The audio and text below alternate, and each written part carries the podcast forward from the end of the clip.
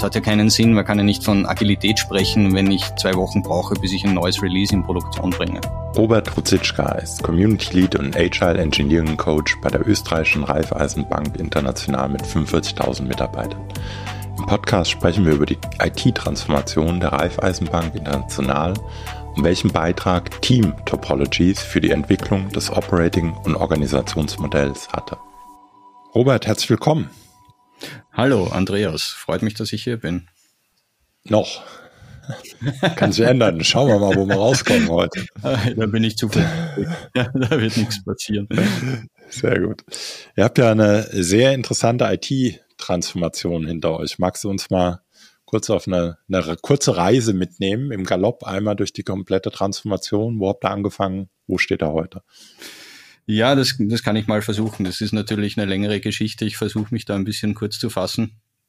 Ähm, ich komme aus einer großen Bank, ein sehr traditionsbewusstes und traditionelles Unternehmen, sowohl was das Business als, als auch was die IT betrifft. Ja. Ähm, das heißt, da gibt es ja jahrzehntelange Tradition. Ähm, aber irgendwann so, ähm, naja, so gegen 2016 ähm, natürlich vorher auch schon ein bisschen, aber da hat sich dann so rauskristallisiert, ist klar, wir müssen jetzt ein bisschen was unternehmen. Die Konkurrenz schläft nicht, da äh, wachsen Internetbanken irgendwie ähm, raus, die uns möglicherweise Kunden äh, wegnehmen. Das heißt, wir müssen uns jetzt mal doch ein bisschen um die äh, um, um die moderne Technologie und um moderne Arbeitsweisen kümmern. Und äh, genau, das hat so ungefähr so 2016 gestartet. Und der Ansatz, der da gewählt wurde, war aus meiner Sicht ein ganz ein guter. Wobei ich ehrlicherweise sagen muss, ich bin 2018 in die Bank gekommen. Das heißt, ganz am Anfang war ich nicht dabei.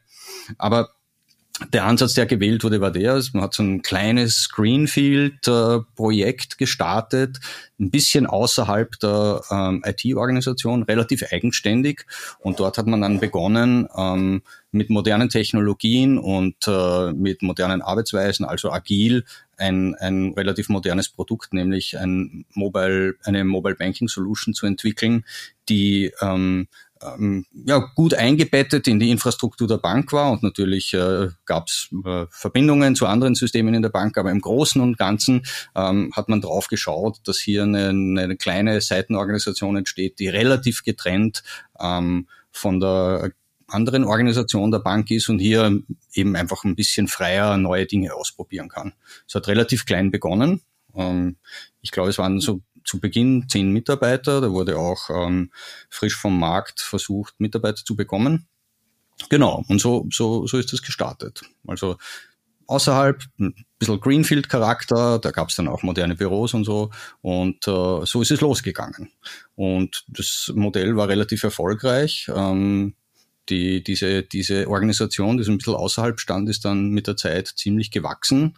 Ähm, ja, ich würde sagen, über die Jahre bis zu 100 Mitarbeiter. Das war dann nicht mehr nur eine Mobile Banking Applikation, sondern da wurde auch eine cloud-basierte Plattform entwickelt. Ähm, KYC-Systeme, das sind so Systeme Know Your Customer, alle diese Dinge, aber alles basierend auf moderner Technologie, alles agil, ähm, junge Leute und alles nach wie vor ein bisschen abgekoppelt von der, ähm, äh, vom Rest der Organisation.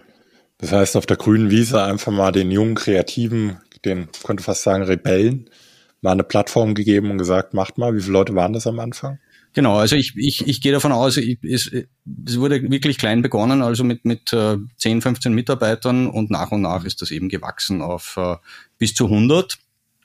Und ungefähr so nach zwei, drei Jahren hat man dann begonnen, ähm, basierend auch auf diesen Ergebnissen, ähm, das ein bisschen genauer anzuschauen. Das hat dann natürlich eine Größe erreicht, wo das nicht mehr so im, im Stealth-Mode geht. Ne? Und dann wurde begonnen, basierend auf diesen Erfahrungen, die gesamte IT-Organisation äh, zu verändern. Zumal ihr ja nicht irgendwie lustige Prototypen gebaut habt, sondern ihr habt ja durch Anbindung an Kernsysteme auch ein Produkt geschaffen, was nachher ja nicht nur irgendwie in einer abgekapselten Welt funktioniert, sondern was ja anscheinend dann auch wirklich am Markt gebracht wurde. Genau, so das, ist es, ja. Das, das hat ja, ja. Das, heißt, das heißt, erfordert ja auch eine, eine Interaktion mit dem Rest der Organisation. Selbstverständlich, ja. Gab es da ja, Schmerzpunkte? Hieß es, ach, lass die Verrückten mal machen, hier haben sie, was sie brauchen. Oder ja, es passierte. Ich hatte, ich hatte letztens einen, einen, einen Podcast mit Thomas Sattelberger und mhm. da haben wir sehr lange tatsächlich über diesen Ansatz gesprochen, eindeutiger Tenor seiner, nach seiner Erfahrung. Wenn du Innovation willst, musst du genau diesen Weg gehen. Und dann ist deine wichtigste Aufgabe, die vor dem ganzen Bürokratismus, vor der Bü Bürokratie der alten Organisation eigentlich zu schützen. Ja, und gerade wenn ich jetzt aber über Schnittstellen reden und über Anbindungen an Kernsysteme, dann kann ich ja durchaus auch mal ausgebremst werden. Ne? Wie war das bei euch? Das, das, das, das ist sicher so, ja. Und das, da, da gab es sicher, da gab sicher sozusagen an diesen, an diesen Schnittstellen zwischen alt strukturierter Organisation, neuer strukturierter Organisation gab sicher Reibungspunkte, das war ganz klar. Ja. Ich muss schon sagen, dass auch in sozusagen früher jetzt unsere IT-Organisation relativ gut aufgestellt war und, und recht effektiv gearbeitet hat. Also da gibt's jetzt nichts äh, wirklich rumzumeckern. Das heißt, da, da, war jetzt, jetzt keine wirkliche, da, da waren jetzt keine wirklichen äh, Konfliktpunkte. Ja, das, das kann man so nicht sagen. Aber klar war, dass natürlich das Tempo in diesem, in dieser äh, abgekapselten Greenfield-ähnlichen Organisation deutlich höher war als im traditionellen Bereich, wo halt ganz viel wasserfallartig gemacht wurde. Ähm, ich ich glaube, ähm, da gab es durchaus eben Reibungspunkte, ja, aber da gab es durchaus auch schon erstes Aufhorchen, ja, auch von, von Leuten in der alten Organisation, die gesagt haben, okay, mh, hm, da passiert was, das äh, klingt recht spannend. Ja. Ich würde mal sagen, da war die, die, die, das Feedback hier war so ein bisschen gemischt. Ja. Also viele, das hat großes Interesse bei vielen Mitarbeitern ähm, hervorgerufen, aber natürlich auch ein bisschen ähm, ja, Zurückhaltung und ne, Widerstand ist vielleicht ein bisschen ein, ein starkes Wort, aber äh, Skepsis auf jeden Fall. Ja. Mhm.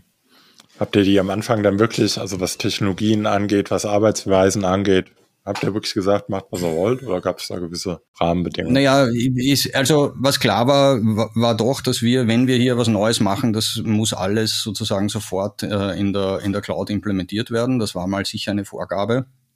Sonst gab es da relativ große Freiheit, was einfach auch damit zu tun hat, dass die Technologien, die wir dort benutzt haben, bisher in der Bank ja kaum verwendet wurden. Es gab niemanden, der Mobile Apps gemacht hat. Ja. Es gab niemanden, der jetzt in, in, in, in größerem Ausmaß mit, mit äh, Cloud-Infrastruktur gearbeitet hat. Das heißt, es war relativ klar, dass, dass die Experten dort in, der, in diesem etwas abgeschlossene Organisationsteil da eher große Freiheit haben. Aber es war natürlich auch Teil äh, der, der, des grundsätzlichen Organisationsdesigns. Wir wollten autonome Teams haben, die hier mehr selber entscheiden können, wo es keine, keine äh, starke Governance auch, auch aus technologischer Sicht gibt. Das ist ja so im, im regulierten Bereich ist das ja immer so dieses, dieses äh, Wort, das alle fürchten, Governance, ja, also diese, diese strenge zentrale Regulierung. Und das wollten wir da Fall weg, weg haben.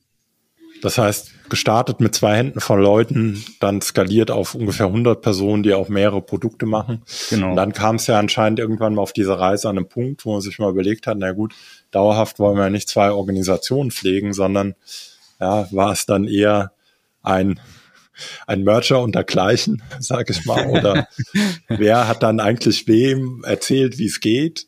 Es ist ja oft naja. so, ne? Wenn ich, wenn, ich, wenn ich so neue Dinge anfange, kann es ja leider nun mal im Rahmen einer solchen Transformation vorkommen, dass die, also äh, das eine Seite so ein bisschen über das Ziel hinausschießt. Ja, die Neuen sagen, sie haben, wie weiß er, jetzt mit Löffeln gefressen, jetzt erklären wir euch mal, wie der Hase läuft.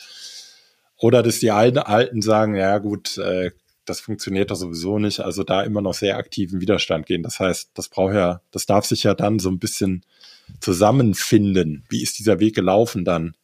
Du hast das genau richtig, du hast das, du hast das genau richtig beschrieben, ja. Also ähm, klar war, dass sozusagen, wenn, wenn wir diese beiden Arbeitsweisen zusammenführen wollen, dann bedarf das auch einer größeren Organisationsänderung. Und das wurde dann so ungefähr 2018 ähm, angegangen. Da wurde tatsächlich die alte IT-Organisation wirklich komplett umgebaut in Richtung ähm, Produktorientierung, äh, kleinere Teams mit größerer Autonomie, Hierarchien wurden da radikal verflacht. Ja, ähm, vielleicht sprechen wir nachher sowieso noch ein bisschen darüber. Im Großen und Ganzen ging's, äh, geht die Organisation oder ging die Organisationstransformation ganz klar in kleine Teams mit hoher Autonomie, die dann ähm, thematisch gegliedert in Tribes zusammengefasst werden ganz flache Organisation, viel mehr Verantwortung ähm, für die Product Owner, ja, raus aus dieser Hierarchie, äh, wo People Manager über ganz viele Dinge entscheiden.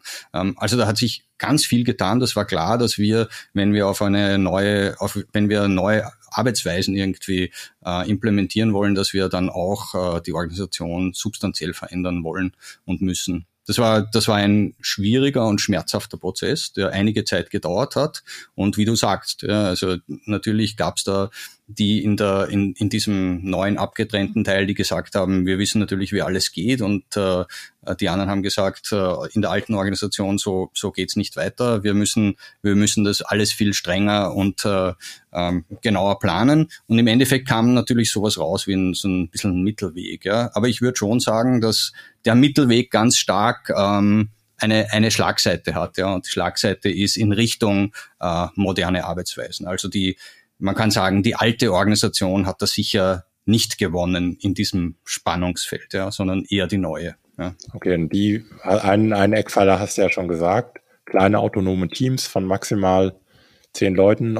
Orientiert euch auf einer, ja, sag mal, auf einem Flight Level 1 an Vorgehensmodellen wie Scrum oder ist das den Teams ja, ja im, im Großen und Ganzen sozusagen haben wir als Arbeitsmodell Scrum ausgewählt, wobei die Teams hier relativ autonom sind. Aber äh, die Erfahrung zeigt, dass die meisten Teams äh, Scrum verwenden. Es gibt auch Teams, die mehr in Richtung Flow-orientierter Vorgangsweise gehen, also die Kanban verwenden. Aber ich würde mal sagen, 80 Prozent der Teams verwenden Scrum. Das ist, das ist vielleicht ein ganz interessanter Punkt, weil wir haben ja äh, absichtlich vermieden, dass wir in diese großen Frameworks irgendwie einsteigen und äh, sowas wie Safe verwenden, weil unser Ziel war immer klar, sozusagen wir wollten ganz stark in die Autonomie gehen und versuchen, ähm, sowohl in unserer Organisation auch, als auch in unserer Architektur die Dinge zu entkoppeln, ja, Abhängigkeiten zu reduzieren. Und äh, deshalb war für uns klar, dass wir jetzt nichts Übergreifendes irgendwie drüber stülpen wollen, was uns hilft, die Abhängigkeiten zu managen, sondern die Idee war wirklich, ähm, was können wir tun, damit wir die Abhängigkeiten möglichst reduzieren, damit wir die Teams autonom wie möglich bekommen und damit auch diesen Flow an Änderungen, diesen ungestörten einfach äh, in die Organisation mhm. bringen. Auf die Abhängigkeiten würde ich besonders, wenn wir nochmal über die Teamtopologien sprechen, mhm. drauf zurückkommen. Aber du hattest äh, kurz eine Zwischenfrage, damit die nicht, nicht untergeht. Du hast ja auch gesagt, ihr habt viele Management-Hierarchien einfach aus der Organisation entfernt. Genau. Kannst du dazu noch was sagen? Wie war das? Wie, Irgendwann natürlich tut es weh, ne? Es geht ja mit auch Statusverlust einher.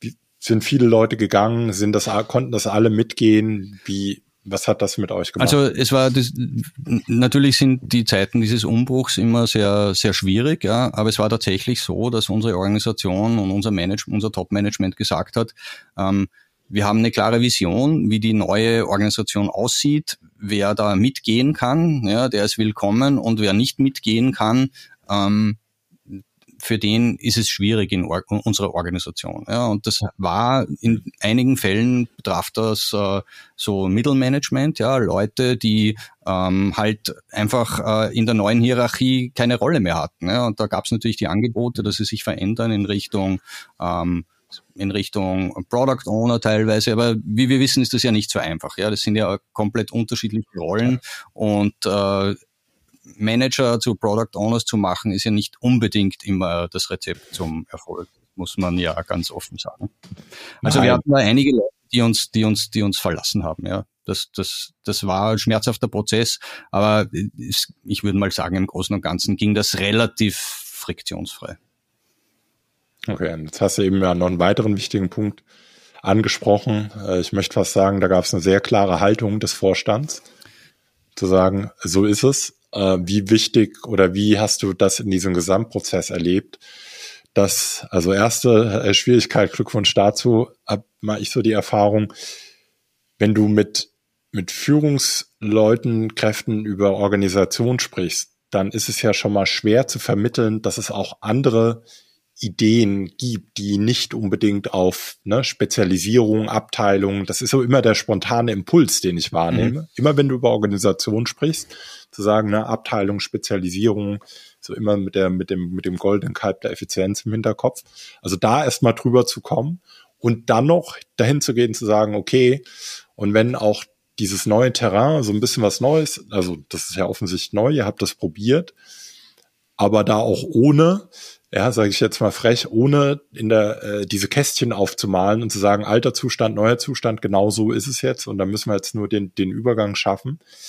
Wie stark, also wie wichtig ist es da ein einen wirklich starken Vorstand zu haben, eine starke Geschäftsführung, die vielleicht auch mal so ein bisschen Mut zur Lücke hat und so viel Vertrauen der Organisation schenkt, da sagt, das wird sich schon gut gehen, aber ganz klar, das ist der Weg, den wir gehen, Freunde. Das ist, das ist extrem wichtig, ja, weil, weil in dieser Übergangsphase braucht man einfach eine klare Botschaft und eine, eine klare Vision. Also ich halte das für extrem wichtig. Wenn man das nicht hat, dann ist es sowieso schon verloren, dann schafft man es sowieso nicht, weil es ist ganz klar, mhm. das, sind, das ist ja keine, das ist ja, solche Transformationsprozesse sind ja nie linear. Da gibt's, da geht's vorwärts, dann geht's rückwärts und es dauert immer wesentlich länger, als man ursprünglich glaubt. Und da braucht man schon jemanden, der ja. an die Sache glaubt und auch den ein bisschen längeren Atem hat, ja, und versteht, dass äh, Verbesserungen in der, in der Art und Weise, wie wir arbeiten und wie wir uns aufstellen, nicht sind, was sich sofort manifestiert irgendwie. Du kannst nicht eine große Transformation machen und morgen verdoppelt sich dein Umsatz. So einfach ist die Welt nicht gestrickt. Ja. Ähm, da braucht man ja. den Blick nach vorne, da braucht man die Unterstützung, da braucht man den längeren Atem. Ja. Das sehen wir. Ich meine, wir arbeiten jetzt an diesem Transform Transformationsprozess seit, kann man sagen, ähm, wirklich wirklich stark seit 2018 und ich, ich glaube nicht, dass jemand jetzt sagen würde, wir sind am Ende angekommen. Ja, niemals. Das heißt, ähm, das, das ist unbedingt notwendig, die, die, die Unterstützung, aber die wohlwollende Unterstützung. Ja. Also wie gesagt, das ist ein Transformationsprozess, da müssen alle mitgehen und es hilft auch dann gar nichts, wenn man da wahnsinnigen Druck von oben erzeugt. Das, das nützt nichts. Ja. Ja, man könnte sich auch sagen, in so einer Arbeitswelt, wann ist eine, also ist nicht eine Transformation, muss man davon überhaupt noch reden? Es ist ein natürlicher Bestandteil der Weiterentwicklung, weil die Technologien verändern sich. Wenn ich eine IT über eine IT-Organisation rede, dann wird möglicherweise die in zwei Jahren schon wieder komplett anders aussehen. Das, das ist, das ist, ja, ja, das, da hast du sicher vollkommen recht. Aber ich glaube, die, das, die, der Weg, den man geht, ist ja sozusagen von einer relativ starren Organisation zu einer Organisationsform, die die Änderungen permanent und dankbar aufnimmt. Ja, das ist, das ist ja das Ziel. Also die, es geht ja nicht darum, dass man einen Endzustand einer Transformation erreicht. Der Endzustand ist eine flexible Organisation. Ja, das ist der Endzustand. Ja. Ja. Und dann auch vor allem nicht bei den ersten, auch das ist ja so ein natürlicher Impuls, wenn es mal ein bisschen hakelig wird, vielleicht noch in Verbindung mit einer gesamtwirtschaftlich eher nicht so berauschenden Lage, dass dann oft dieser Impuls folgt, jetzt gehen wir wieder zurück auf los, weil das ist sicher, das haben wir verstanden. Ist ja auch so eine, haben wir eingangs auch mal über Heuristiken gesprochen, ja, diese Status Quo-Verzerrung zu meinen, dass der Status Quo die immer die sicherere Variante ist. Auch diesem Impuls muss man ja klar widerstehen und sagen, nee, wir gehen diesen Weg weiter, wir haben da so viel Vertrauen, auch wenn es jetzt gerade ein bisschen hackelig ist das ziehen wir jetzt durch. Genau, das ist, also Gut. das ist ganz wichtig. Ja. Der Blick nach vorne ist ganz wichtig und im, im Endeffekt muss man ja einfach sagen, es ist ja auch alternativlos. Ja. Wir können, wir können ja. nicht so tun, wie wenn sich die Welt nicht verändert hätte. Das funktioniert einfach nicht. Ja. Jetzt an einem gewissen Punkt, und so sind wir ursprünglich ja auch zusammengekommen, seid ihr über die Teamtopologien gestoßen. Mhm. Also magst du das mal kurz, was dein Verständnis dieses Konzept ist? Ja, ist, nochmal wiedergeben? Genau, also im, im Prinzip ist es sozusagen ein Muster an Organisationsformen, mit dem man eine, eine Organisation in einer gewissen Art und Weise sehr kontextspezifisch designen kann, die optimiert ist für den kontinuierlich, kontinuierlichen Fluss von, von Customer Value, wenn man das so sagen will. Es klingt ein bisschen abstrakt. Ja. Im Endeffekt geht es darum, dass die Organisation in der Lage ist, kontinuierlich und schnell äh, zu liefern. Ja, das hat viele Auswirkungen. Die Grundkonzepte dahinter sind äh, sozusagen, dass es eine gute Übereinstimmung zwischen Organisation und Architektur geben muss. Das ist ein ganz zentraler Punkt. Und das, das zweite ist ein ganz klarer teamfokussierter Ansatz. Ja. Also das Team ähm, ist die zentrale Liefereinheit. Hier muss man schauen, dass man äh, Teams hat, die entlang der Business-Linien äh, äh, aufgestellt sind, die autonom sind, die eigenständig äh, Kundennutzen liefern können. Und äh, rundherum baut man dann die Organisation auf, die sozusagen den Teams ermöglicht, das möglichst gut und möglichst schnell zu tun. Da gibt es noch so Konzepte wie das berühmte Cognitive Load, das irgendwie so ein bisschen aus der Lerntheorie kommt, wo man sagt, die Teams haben einfach nur beschränkte Kapazität und die beschränkte Kapazität sollen sie dort einsetzen, wo sie am meisten Kundennutzen bringt. Das heißt, in anderen Bereichen muss man sie entlasten. Ja. Und äh, das ist ein relativ äh, simples Konzept, hat in der Industrie in den letzten Jahren, finde ich, äh, ziemliche hm, Aufmerksamkeit erregt. Ja. Ähm, das Interessante ist halt auch, dass immer klar gesagt wird, das ist jetzt nicht so ein Blueprint oder Framework. Das ist einfach nicht. Es ist eine, ähm, wir sagen dazu so ein bisschen eine, eine, eine Mustersprache, eine Pattern Language. Ja. Dinge, die immer kontextspezifisch angewendet werden können, aber die ein, ein, ein, ein Modell irgendwie darstellen, wie man mit dieser organisatorischen Komplexität gut umgehen kann. Also ich finde das, ich finde ja. das recht äh, ein, ein, ein gut abgeschlossenes, kohärentes ähm, Modell. Ja, so könnte man es bezeichnen. Ja, ja, es geht mir auch so. Ich finde die, ähm, finde diese Teamtopologien, die schließen, ja, man könnte fast sagen, eine Lücke, weil in diesen gängigen Rahmenwerken heißt dann immer nur, ich habe Teams, agile Teams. Aber die liefern ja möglicherweise gar nicht immer, arbeiten die immer alle an einem Produkt, weil die organisatorische Realität ist halt nun mal, dass ich vielleicht Spezialisten habe 10 auf, keine Ahnung, 500. Wie bringe ich die, embedde ich die jetzt ein? Ich finde, da liefert Team, diese Teamtopologien nochmal einen schönen Ansatz, wie ich überhaupt auch mal weiterdenken kann, was ist denn überhaupt ein Team und wie interagieren Teams eigentlich miteinander? Das fand ich so ja, für mich in der, Gesam auf einer, in der gesamthaften Darstellung, also wo fügen sich diese Teamtopologien ein, finde ich das am wertvollsten. Und ich gebe das auch immer jedem an die Hand und sag, schau dir das nur mal an, auch nur, ja, um mal ein, ein sprachliches Modell oder eine Idee zu haben. Was heißt es denn eigentlich, wenn ich über Teams rede? Und was heißt es denn, wie ich auch Interaktionsmuster zwischen Teams überhaupt gut managen kann oder gut designen kann, finde ich, finde ich das auch extrem hilfreich. Hab wie, wie habt ihr konkret damit gearbeitet mit den Teamtopologien? Habt ihr das reingegeben in Teams? Haben die dann Workshops gemacht mhm. oder auf welcher Ebene ja. hat das also ich, euch Einfluss gehabt? Wir haben das jetzt im, in unserem Operation-Modell, das wir designt haben, so beginnend mit 2018, da gab es das ja noch gar nicht. Also wir haben das jetzt nicht äh, unmittelbar berücksichtigt. Ja. Aber es war so, dass diese Idee von, von Teams, die entlang von, von Business Value Streams aufgestellt sind, das war eigentlich immer schon so ein Teil. Ja? Also da mussten wir jetzt gar nicht so viel nachschärfen. Natürlich ist das nicht immer hundertprozentig durchgezogen und so, ja. Aber, aber grundsätzlich, glaube ich, haben, hatten wir das schon ganz gut äh, vorgesehen. Wo wir tatsächlich beträchtliche Inspiration aus den Team Topologies gekriegt haben, war bei zwei spezifischen Dingen. Es gibt ja zwei spezielle Teams, ja, die sozusagen diese Produktteams, die entlang eines, eines uh, Product Streams arbeiten, unterstützen. Das eine sind Enabling Teams. Das sind so Art, man kann sich das so vorstellen als, als technische Coaches, die mit den Teams arbeiten für eine gewisse Zeit und ihnen einfach helfen, besser zu werden.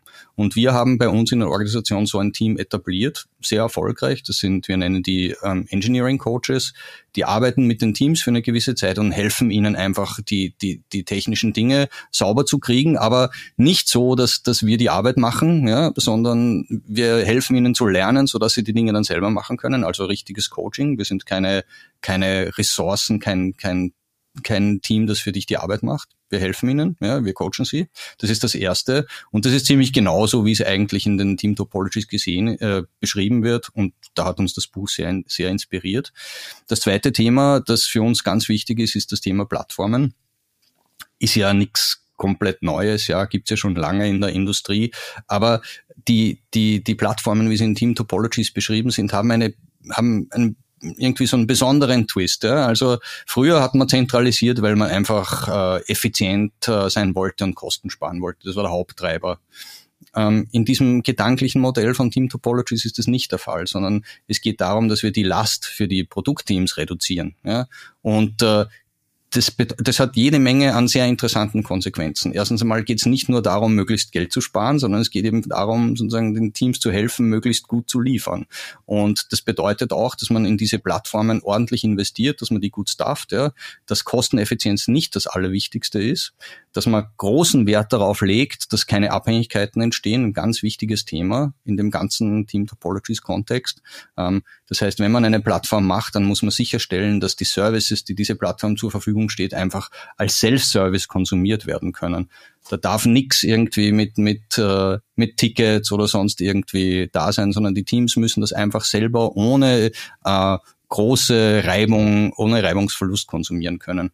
Also diese Ideen haben unsere, unsere Vorstellung von, von, von Plattformen ganz entscheidend geprägt. Ja. Mhm. Mhm. Sehr interessant. Was würdest du denn im Rückblick, du bist ja fünf Jahre, wenn ich das richtig überschlage, jetzt ungefähr dabei. Mhm. Was würdest du rückblickend genauso wieder machen? An welchen Punkten sagst du, naja, wenn ich nochmal hier stünde, hätte, hätte Fahrradkette, würde ich das dieses Mal vielleicht anders machen? Ja, gut. Also ich glaube, das Wichtigste, was man, was man gelernt hat, ist, dass, dass dass die Dinge immer länger dauern, als man, als man denkt. Ja. Also das, das muss man einfach, das muss man einfach zur Kenntnis nehmen. Solche Prozesse sind, äh, sind andau lang andauernd und sind schwierig. Man muss alle Leute mitnehmen. Das heißt, es ist, äh, es ist eine unendliche unendliche Stunden an Diskussionen, an Erklären, an Kontext zur Verfügung stellen, an wieso macht man das, wieso ist das wichtig, was will man damit erreichen. Das, das ist ganz wichtig. Wir haben, wir haben das wirklich recht intensiv gemacht, aber ich glaube, da, da hätten wir uns noch verbessern können. Ja. Ähm, ich glaube auch, dass, dass vielleicht hätte man, da bin ich aber nicht ganz sicher, vielleicht hätte man eher so ein bisschen kontinuierlicheren Change machen können, nicht so eine Art Big Bang. Wobei, ganz sicher bin ich mir da nicht. Ja. Also irgendwann muss man halt anfangen und irgendwann wird es halt schmerzhaft. Ähm, da, da, da kann man nicht, da kann man nicht äh, rumreden drum. Ähm, ich glaube, was gut war, ist, dass wir uns relativ gut überlegt haben, wie unser Modell von vornherein ausschauen soll. Ja, wir hatten dann eine relativ klare Vorstellung von dem, wie wir unsere Organisation strukturieren. Aber wir hatten immer im Hinterkopf, dass, das, äh, dass, dass wir uns erlauben, auch Iterationen zu machen. Ja? Also gute Vorstellung davon, aber keine starre Architektur im Sinne von, da ändern wir jetzt nichts mehr. Und wir haben über die Zeit immer wieder Feintuning gemacht, nachgeschärft. Ich glaube, das haben wir ganz gut gemacht. Was wir auch ganz gut gemacht haben, war, und das spreche ich natürlich jetzt eher in meiner Rolle als Engineer, dass äh, wir klar verstanden haben, dass diese ganzen Transformationsprozesse einfach nur dann funktionieren, wenn man gleichzeitig auch an der technischen Exzellenz arbeitet. Ähm, wie gesagt, wir waren da jetzt ja nicht so schlecht, ganz gut, ja, eine leistungsfähige IT-Organisation auch in der Vergangenheit, aber halt nicht basierend auf den letzten und neuesten äh, Arbeitsmethoden. Und hier haben wir wirklich viel Aufwand und Zeit investiert, Training, mit den Teams sprechen, auch eben, wie ich schon erwähnt habe, dieses Team von Enabling Coaches, von Engineering Coaches, die mit den Teams arbeiten. Ähm, ich glaube, das hat wirklich sehr gut funktioniert und funktioniert nach wie vor und war auch ganz ein wichtiger Antrieb. Das, wenn man, wenn man Teil einer, einer Transformation ist, dann äh, merkt man ja gar nicht, was sich alles verändert, weil es, weil es natürlich in kleinen Schritten geht. Aber ich sage halt immer, wenn wir uns die Organisation jetzt anschauen, auch welche Themen wir besprechen jetzt, ja, dann ist, ist die, das, das, die Gespräche sind vollkommen andere. Wir sprechen über andere Dinge. Ja, vor zehn Jahren oder vor acht Jahren hat niemand über Continuous Delivery und über wie schnell können wir liefern und was sind unsere Deployment-Zyklen gesprochen. Das hat man nicht gemacht. Ja. Und jetzt reden wir über solche Dinge. Das heißt, die, die, die Organisation hat sich komplett verändert. Nicht zuletzt auch, und das, das ist ein ganz wichtiger Punkt, der Stellenwert der IT ähm, als hat, das hat sich total verändert. Früher klar, klassisch, traditionell Cost Center, wir liefern so billig wie möglich, was das Business haben möchte, zu einer zu einem ganz anderen Verständnis und auch Selbstbewusstsein der IT. Wir sind die, die die Innovation mittragen. Ähm, viele Innovationen kommen einfach aus, aus der IT. Das ist ja vollkommen klar. Und äh, hier hat sich auch unser Selbstbewusstsein als Organisation komplett verändert, würde ich sagen. Mhm. Also nicht nur ähm, ist das ist ja mein, mein Bild der IT, Ich habe natürlich eine ganz andere Vorstellung davon, aber es war wunderbar. Ich war Dozent in der Uni und das erzählt die Geschichte immer. Wo saß die IT? Ja. Was denkst du, wo saß die IT? Naja, äh, irgendwie hinten wahrscheinlich oder im Keller. Gar nicht im Keller. Im Keller, ja, genau. ja, wo ich denke, okay, äh, wir reden hier auf der einen Seite ne, über, über virtuelle Lernräume und wollen den Leuten was über Digitalisierung und agile Arbeitsformen beibringen, aber wo sitzt hier die IT? Naja, im Keller. ist halt ja, ist ja. aber ist leider oft, deswegen finde ich interessant, was du sagst, ist ja oft ja, die IT als Cost Center, die IT so als der verlängerte Arm des Business, die, ne, äh, die statt zu sagen, hey, nee, wir sind eine Software Company mittlerweile, wir sind Mitgestalter dieses Business und wir brauchen eine gute, ja, wenn jetzt mal eher auf die Business, wenn man mal dieser klassischen Unterteilung, die macht ja aber gar keinen Sinn mehr, aber wenn man da mal folgen will, zu sagen, wir haben eine Business und eine IT-Seite, da geht es ja eben nicht drum, dass die, ich hätte jetzt was gesagt, Götter in Weiß, aber die bei einer Bank wahrscheinlich eher die Götter in Grau-Weiß, Anforderungen von der Business-Seite an die IT rübergeben und dann die IT einfach mal sagt, ja, danke, vielen Dank, wir setzen das jetzt um. Ähm, wie seid ihr mit dieser, oder wie sieht heute eine äh, Verzahnung mit der, mit der Business-Seite aus? Also sind die in eure Zyklen integriert? Habt ihr einmal im Quartal, keine Ahnung, große Demos, große Produkttage? Wie ähm, wir, wir, haben, wir haben großflächig versucht, das äh, wirklich eng zu integrieren. Das ist jetzt noch nicht überall der Fall, aber in vielen Teams ist es so, dass die äh, Leute aus dem Business zum Beispiel Product Owner sind. Also das ist, das ist für uns ganz wichtig. Wir wollen, dass die Leute auch zusammensitzen. Das machen wir bei vielen Teams so, nicht bei allen, aber grundsätzlich äh, ist natürlich die Idee, dass wir die Trennung zwischen Business und IT so weit wie möglich aufheben. Das ist ein für mich einer der Grundlagen ja, für Agilität. Anders ist das gar nicht zu erreichen. Ähm, ja, da arbeiten wir dran, aber ganz ein typisches Setting wäre zum Beispiel bei uns, dass die dass die äh, Product Owner aus dem Business kommen und natürlich die dann kontinuierlich mit den Teams zusammenarbeiten. Das heißt, da hat man schon die Flexibilität und auch die schnellen Feed Feedback-Zyklen, ob das, was wir jetzt dann als IT im Team implementieren, auch dem was das Business möchte. Mhm. Zum Abschluss, was würdest du jemandem empfehlen, der in der verantwortlichen Rolle in der IT ist, der auch erkannt hat, okay, so geht's vielleicht hier nicht weiter? Was willst ja. du ihm sagen? Was sind die, was sind die ersten drei Schritte? Was soll er machen? Was soll er vielleicht nicht tun? Wo hat er den größten Hebel?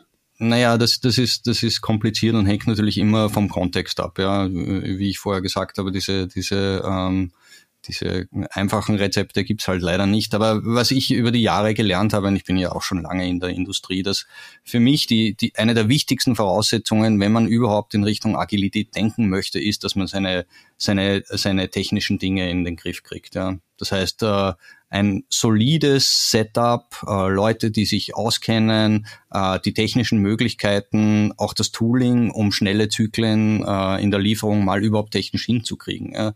Es hat ja keinen Sinn, man kann ja nicht von Agilität sprechen, wenn ich zwei Wochen brauche, bis ich ein neues Release in Produktion bringe. Das ist ja vollkommen sinnlos. Das heißt, das ist eigentlich ist eine gewisse gewisse ein gewisser Reifegrad auch in dem, wie man arbeitet, eine wichtige Voraussetzung. Sowas kann man natürlich parallel machen und dann muss man halt beginnen, sich über die Organisation, Gedanken, Organisation Gedanken zu machen. Und das ist ein schwieriges Thema, vor allem bei einer existierenden Applikationslandschaft, weil, äh, wie ich schon vorher gesagt habe, ist auch eine Idee von Team Topologies. Eigentlich muss die Architektur und die Organisation gemappt werden. Und wenn man große Monolithen hat, ja, dann ist das schwierig. Dann muss man über die Zeit daran gehen, sozusagen diese Monolithen auseinanderzuschneiden in kleinere, unabhängige Teile. Das ist auch ein schwieriger Prozess. Aber es geht nicht anders. Ja. Wenn, man, wenn man eine Flexibilität und Geschwindigkeit erreichen will, dann muss man weg von den großen Blöcken zu kleineren autonomen Einheiten, sowohl in der Organisation als auch in der Architektur. Aber ähm, wenn du fragst, was ist der erste Schritt, dann würde ich mal schauen, wie schaut's aus mit der, mit der technischen Exzellenz im Entwicklungsprozess. Das wäre für mich der, der erste Schritt. Ja. Und von dort geht's dann weiter. Mhm. Wann würdest du an welcher Stelle auch mal auf Top-Stakeholder zugehen und sagen, ja, ich brauche mal ein bisschen Support. Oder wir naja, klar, so, brauchen vielleicht auch mal ein bisschen Budget. Das, das, äh, wenn, wenn, wenn es um Tools geht, wenn es um Upskilling geht, dann ist das meistens mit Zeit, Aufwand und Geld verbunden. Diese Diskussion muss man führen. Und wenn es dann um Reorganisation geht, dann sowieso. Ja. Aber wie gesagt, ich meine, bei sowas ist es immer gut, wenn man zumindest in kleinem Maß schon zeigen kann, dass das, was man an Transformationsaktivitäten entfaltet hat, einen Benefit bringt. Das ist immer das beste Argument. Ja. Natürlich, wenn man zeigen kann, okay, wir haben hier was verändert und das funktioniert, das bringt uns tatsächlich was, auch aus Business-Sicht. Das ist das stärkste Argument, das man haben kann, um zu sagen, okay, wir möchten das jetzt einfach äh, in, in, mit, in größerem Rahmen diese Veränderungen ausrollen. Ja, so fängt man an, klein anfangen und dann von dort weg. Also auch sehr Greenfield-lastig, jungen Wilden mal möglichst den Rücken frei halten, die Autonomie geben also ihnen ich, helfen, genau, dass sie nicht abgecancelt werden. Das ist, das ist eine Möglichkeit und das ist, wie die Erfahrung zeigt, oft eine sehr gute. Ja. Aber ich schließe nicht aus, dass man auch in, in Teams, die schon lange zusammenarbeiten und vielleicht traditioneller arbeiten, eine Gruppe von Leute findet, die äh, ernsthaft was verändern möchten. Also das äh, ist definitiv auch eine Möglichkeit. Da muss man halt die richtigen, die richtigen Leute finden, die sich interessieren, sowas äh, Neues auszuprobieren. Dann geht das auch mit, genau. mit neuen, mit, mit alten äh, Mitarbeitern. Ja, so wie uns. Und, aber ich würde uns aufgrund der Haltung auch eher zu den jungen Wilden zählen. naja, jung. du vielleicht, ich nicht mehr ganz so. ja, doch, doch. Hier oben, ja, da oben ja, ist ja, man genau, jung. Da, da, bleibt man auch jung. Da, da ist es am, ja, genau. da ist es am wichtigsten, keine Frage. Sehr gut. Ja, dann bedanke ich mich recht herzlich. Vielen, vielen Dank, dass du deine Erfahrungen heute mit uns geteilt hast. Und vielleicht bis zum nächsten Mal. Ja, ich sage auch danke, war ein interessantes Gespräch, hat mich gefreut. Bis bald. Dankeschön. Bis bald.